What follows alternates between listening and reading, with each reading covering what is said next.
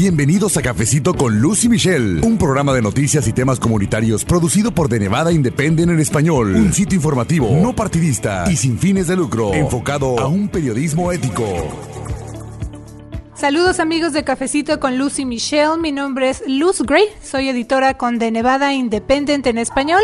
Si usted nos acompaña por primera vez, bueno, pues le comento que somos un sitio de noticias sin fines de lucro y no partidista. Y todos los días estamos publicando información para usted. Nos encuentra como The Nevada Independent en español, nuestro estado, nuestras noticias, nuestra voz. Y precisamente de eso se trata el cafecito de esta ocasión, de la voz de los votantes ya que este martes 9 de junio, bueno, pues se llevaron a cabo elecciones primarias en Nevada y estamos grabando este episodio justo al día siguiente de esa jornada electoral, que por cierto fue histórica debido a que se llevó a cabo mayormente por correo a causa de la pandemia del COVID-19, aunque también se distinguió por ser una jornada bastante larga, con votantes que esperaron por horas en algunas casillas para poder ejercer su derecho. Pero además de esa característica, hoy vamos a contestar contestar algunas preguntas que nos han dejado en las redes sociales. Estaremos hablando de lo que se sabe hasta el momento de la grabación de este cafecito, porque algunas contiendas son significativas, así que vamos a hablar de ello y también de qué se vio en algunas casillas. Y bueno, para este recuento de las elecciones primarias de Nevada, estoy muy contenta, tenemos casa llena,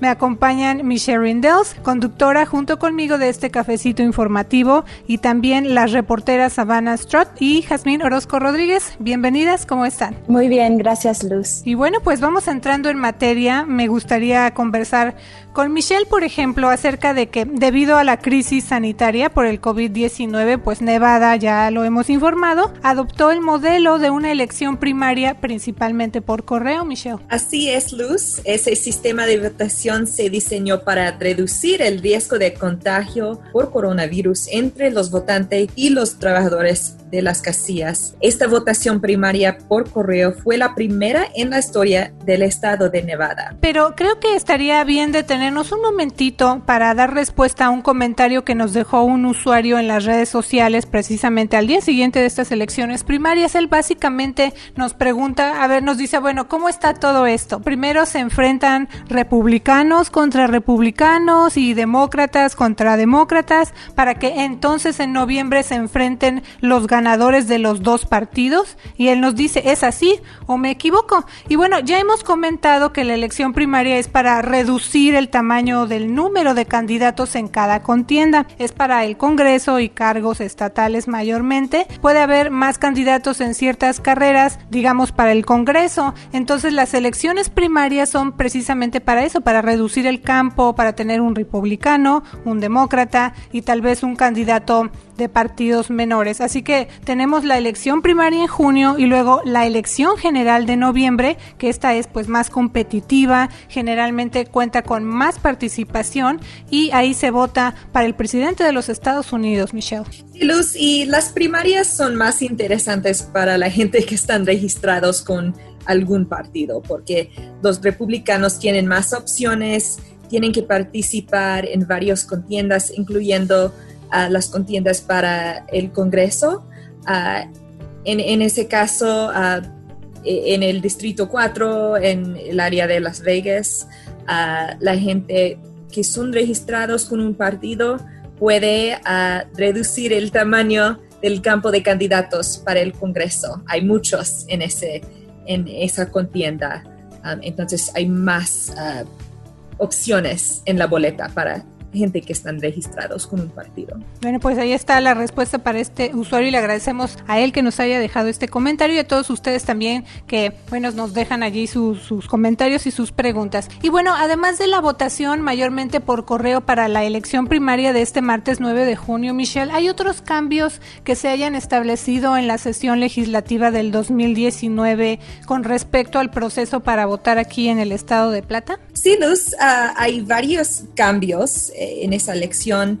A partir del primero de julio en 2019, quienes hayan cumplido con su condena en prisión ya pueden obtener automáticamente la restauración de su derecho al voto sin importar si se encuentran bajo libertad condicional o no, estandarizado el sistema anterior del estado para restaurar el derecho de voto. entonces, ese grupo ah, quizás es 80 mil personas en el estado de Nevada que no pueden votar porque tienen antecedentes criminales, pero después de esa ley se fue aprobado, ese grupo es elegible para registrarse de votar. Muy bien, Michelle. Y la pregunta principal que generalmente sigue después de una elección es cómo quedaron los resultados, todos queremos saber.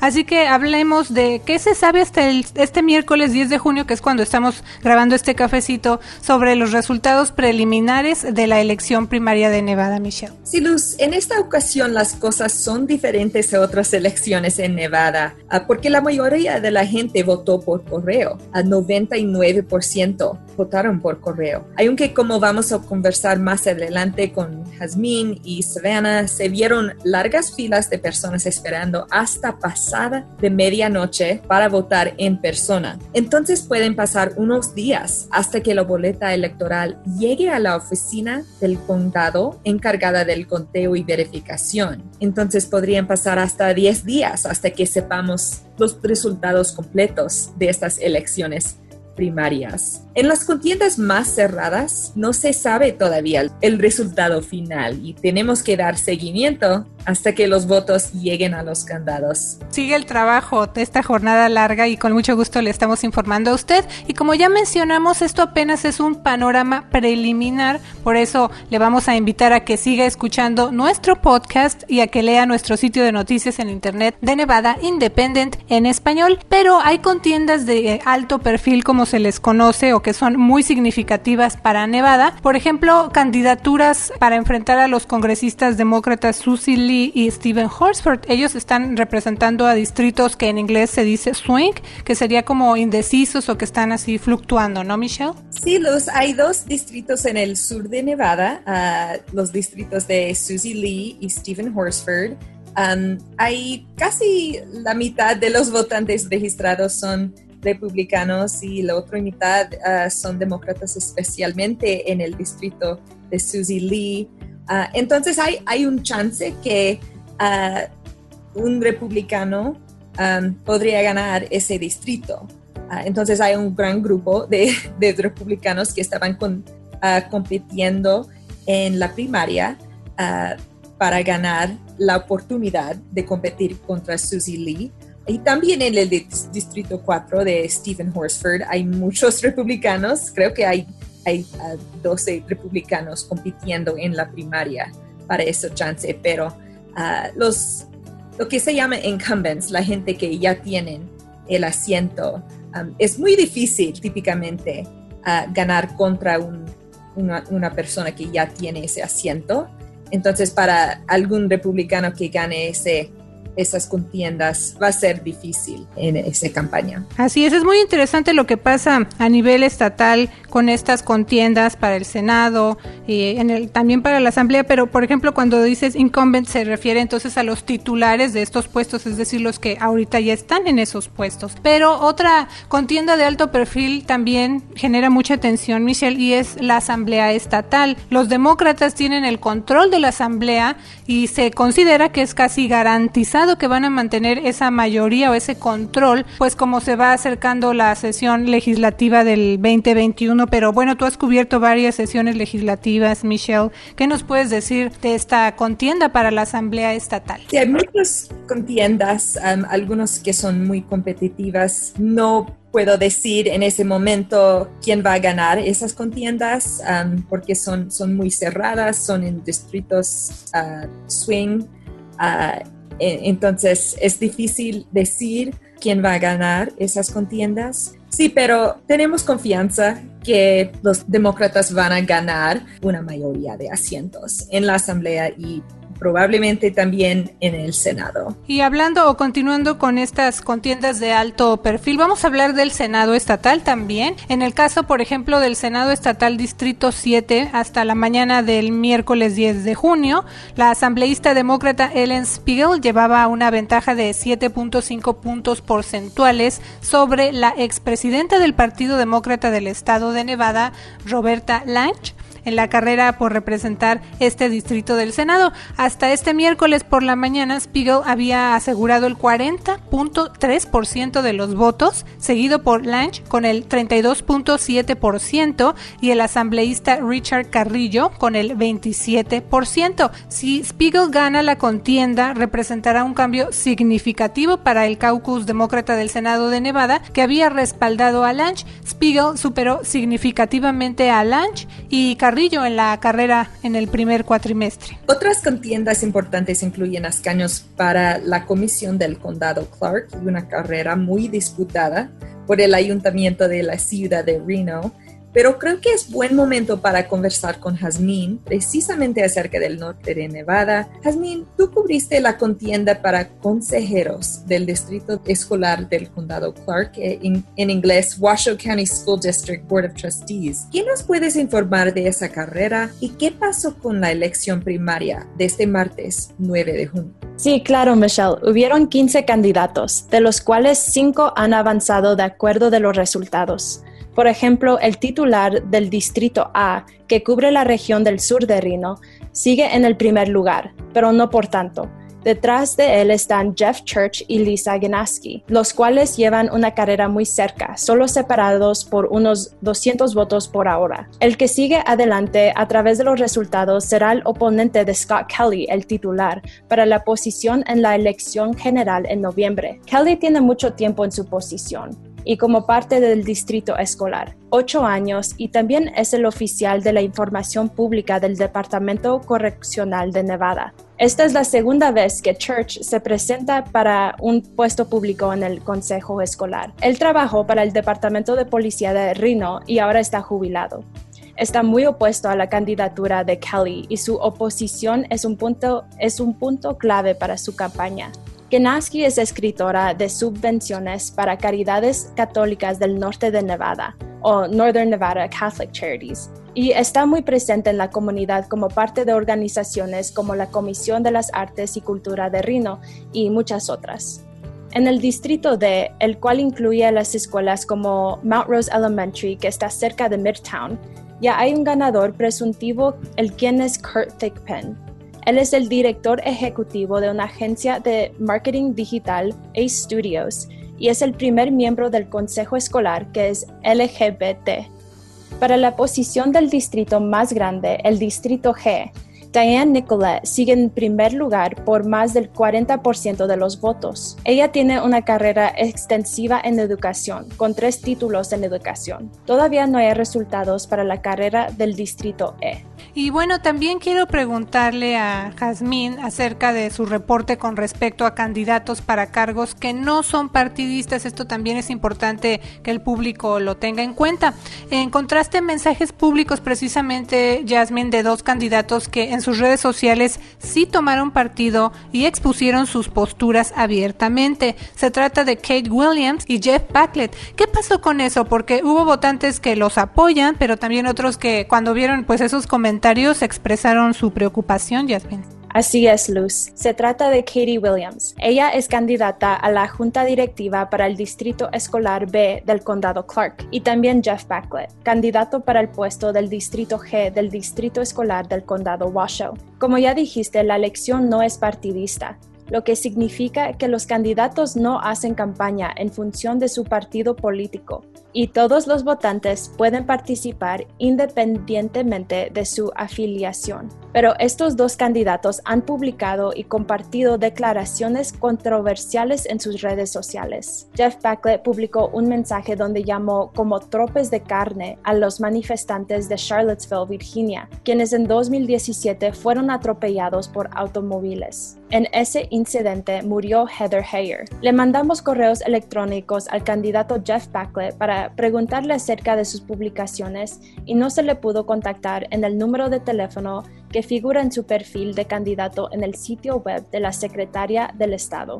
Y en el caso de Katie Williams, ella está registrada como republicana y es candidata para un puesto en el Distrito B de la Junta del Distrito Escolar del Condado Clark. La candidata Williams llamó la atención nacional cuando respondió a un tuit de la congresista demócrata de Nueva York, Alexandria Ocasio Cortés, a mediados de marzo, quien pidió que la gente no llenara restaurantes y bares en medio de las etapas iniciales del COVID-19 para evitar contagios potenciales. Williams escribió en su cuenta de Twitter que fue a un restaurante lleno de gente y que se había tomado su tiempo comiendo, porque estaba en los Estados Unidos y podía hacer lo que ella quisiera. Fue muy criticada por la falta de respeto hacia las pautas de distanciamiento social para prevenir la propagación del COVID-19. En el 2019 fue descalificada del concurso de belleza Señorita Nevada por sus comentarios usando sus redes social oficial del concurso. Y bueno, así que este reporte de Jasmine que usted acaba de escuchar sucedió durante las elecciones primarias de Nevada y es información que desde luego pues no aparece en las boletas electorales, sino que es responsabilidad de los votantes estar al tanto de los candidatos que apoyan o no. Por eso es que nosotros hemos puesto a su disposición mucha información y guías en nuestro idioma también para que usted conozca más y lea las biografías de estos candidatos. Pero precisamente hablando de esas voces de los votantes, Savannah, nos gustaría que nos platicaras un poco acerca de lo que viste en una casilla electoral de Las Vegas el día de la elección primaria. Tú saliste a las calles, conversaste con algunos votantes, aunque como ya mencionamos, este proceso fue mayormente por correo. Sí, Luz. Yo estuve en el centro recreativo Paradise en Las Vegas, donde hubo un centro de votación. La fila estaba larga. Eran votantes que no habían llegado sus boletas y las tenían que llenar en el centro de votación. Los votantes tenían su propia entrada. Los trabajadores de la elección revisaron que los sobres que entregaran los votantes estuvieran firmados. El proceso tomó casi un minuto, pero hubo algunos votantes que me dijeron que hubo problemas con las impresoras y las computadoras y que eso atrasó el proceso. Por ejemplo, la votante Daisy Ramírez, de 29 años, me comentó que el proceso fue rápido cuando se empezó a mover la fila, pero ella llegó casi a las siete y media de la mañana y tuvo que esperar unas dos horas y media para poder entregar su boleta. Daisy Ramírez también me dijo que ella se había presentado a votar para tratar de ser un ejemplo para las minorías porque no había muchas personas como ellas ejerciendo su voto. Bueno, vamos a escuchar esta entrevista que tú le hiciste a Daisy Ramírez. How did the process go for you? Um, it was quickly once the line started moving, but it was a long process to get to that. How, when did you get here this morning? I got here at 7:24. For almost three hours. Yeah. What kind of compels you to stay in line for that long to vote? Just being more aware of everything that's happening, and just trying to be um, an example for minorities, since there's not a lot of us out here voting. Awesome. And uh, so, are there any races that are really important to you that you are kind of watching? Right now, I'm just trying to get as involved as possible with anything and everything that I can. What are some issues that are important to you that you'd like to see represented in candidates you vote for? And just equality for all. Sí, también lo que dijo este votante es que su enfoque era involucrarse en todas las formas posibles para ella y que la cualidad que le gustaría ver en los candidatos por los que ella votó es que haya igualdad para todos. Así es, entonces ella dijo la cualidad que le gustaría ver en los candidatos por los que ella votó es que haya igualdad para todos. Y también se van a conversaste con otro votante en Las Vegas, él se llama Zachary Dietrich, de 28 años, el que te comentó. Sí, Luz, me dijo que llegó a votar a las 10 a.m. y que la fila avanzaba poco, pero que se iba a quedar todo el tiempo necesario por lo importante que es votar. De hecho, me dijo que ha votado en Nevada desde que tenía 18 años, incluyendo su voto por ausencia cuando vivió cinco años en Buenos Aires. Mm, interesante, pues vamos a escuchar qué más te dijo este votante, quien señaló que está registrado como demócrata. Vamos a escuchar. Why is voting so important to you? I think you know the the big ticket in Nov- in November is really important, but I think uh, local local elections like like this are even just as important at, at, at every level of, of government from from the president all the way down. Are there any particular races or issues that you're interested in and you're paying attention to? Um, well, I'll probably be well for sure. I'll be uh, voting all Democrat, but I'll probably be voting for uh, mostly females and people of color because I think uh, those are the, the the kind of demographics that need to go into office to affect the right amount of change that we need to see right now. Awesome. And how long have you been voting for? 18 in 2008, I think. So about a decade. And um, have you always been voting here in Nevada? Yeah, I lived in Buenos Aires in South America for five years, but I voted uh, abs- with an absentee ballot. So, yeah.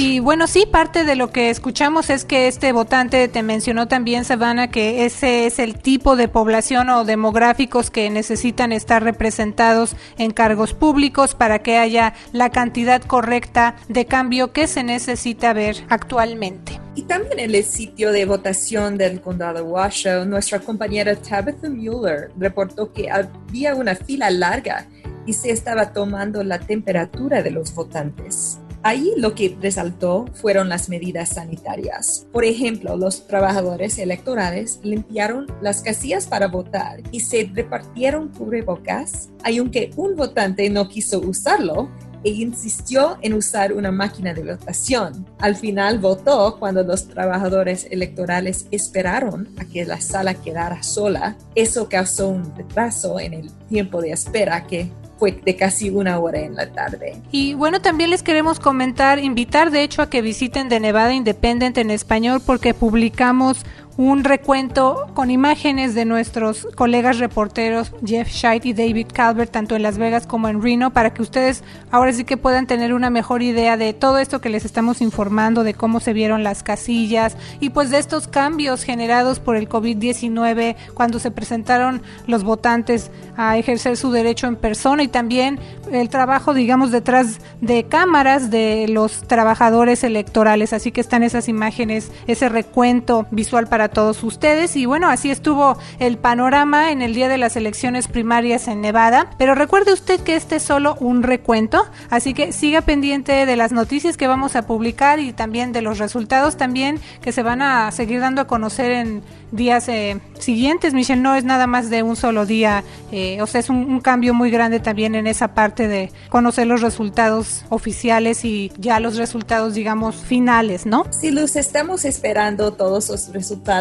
El correo a veces es muy lento, entonces esperamos unos días para que lleguen todos sus boletas electorales a las oficinas de los condados. Y también habían problemas en las casillas de votación. La gente estaban quejando acerca de las líneas largas en esos lu- lugares. Creo que los oficiales no anticiparon que tantas personas iban a querer votar en persona, pero hay mucha gente que no confían en el proceso de, de votar por correo y hay algunos que quieren hacer eso en persona como tradición. Entonces hay varias razones porque la- habían muchas personas, cientos de personas que vinieron en persona a las casillas de votación y por eso no recibimos ningunos resultados hasta que tres por la mañana a ocho horas después de- del cierre de las casillas oficiales. Bueno, pues le vamos a invitar entonces a que siga tomándose más cafecitos informativos. Estoy, como digo, muy contenta de que tuvimos la oportunidad de escuchar los reportes de mis colegas Michelle, Savannah y Jasmine. Así que gracias a todas. Gracias, Luz. Gracias. Nos escuchamos en el siguiente episodio. Mi nombre es Luz Gray, editora con The Nevada Independent en español. Nuestro estado. Nuestras noticias. Nuestra voz. Para la información más actualizada al momento, las noticias minuto a minuto. Síguenos en redes sociales como de Nevada Independent en español, en Facebook, Envy Indie en español, en Instagram, de Nevada Independent en español. Nuestro estado, nuestras noticias, nuestra voz. Gracias por habernos acompañado a una emisión más de Cafecito con Luz y Michelle. Un programa de noticias y temas comunitarios producido por De Nevada Independent en español. Un sitio informativo, no partidista y sin fines de lucro, enfocado a un periodismo ético. De Nevada Independent en español. Nuestro estado, nuestras noticias, nuestra voz.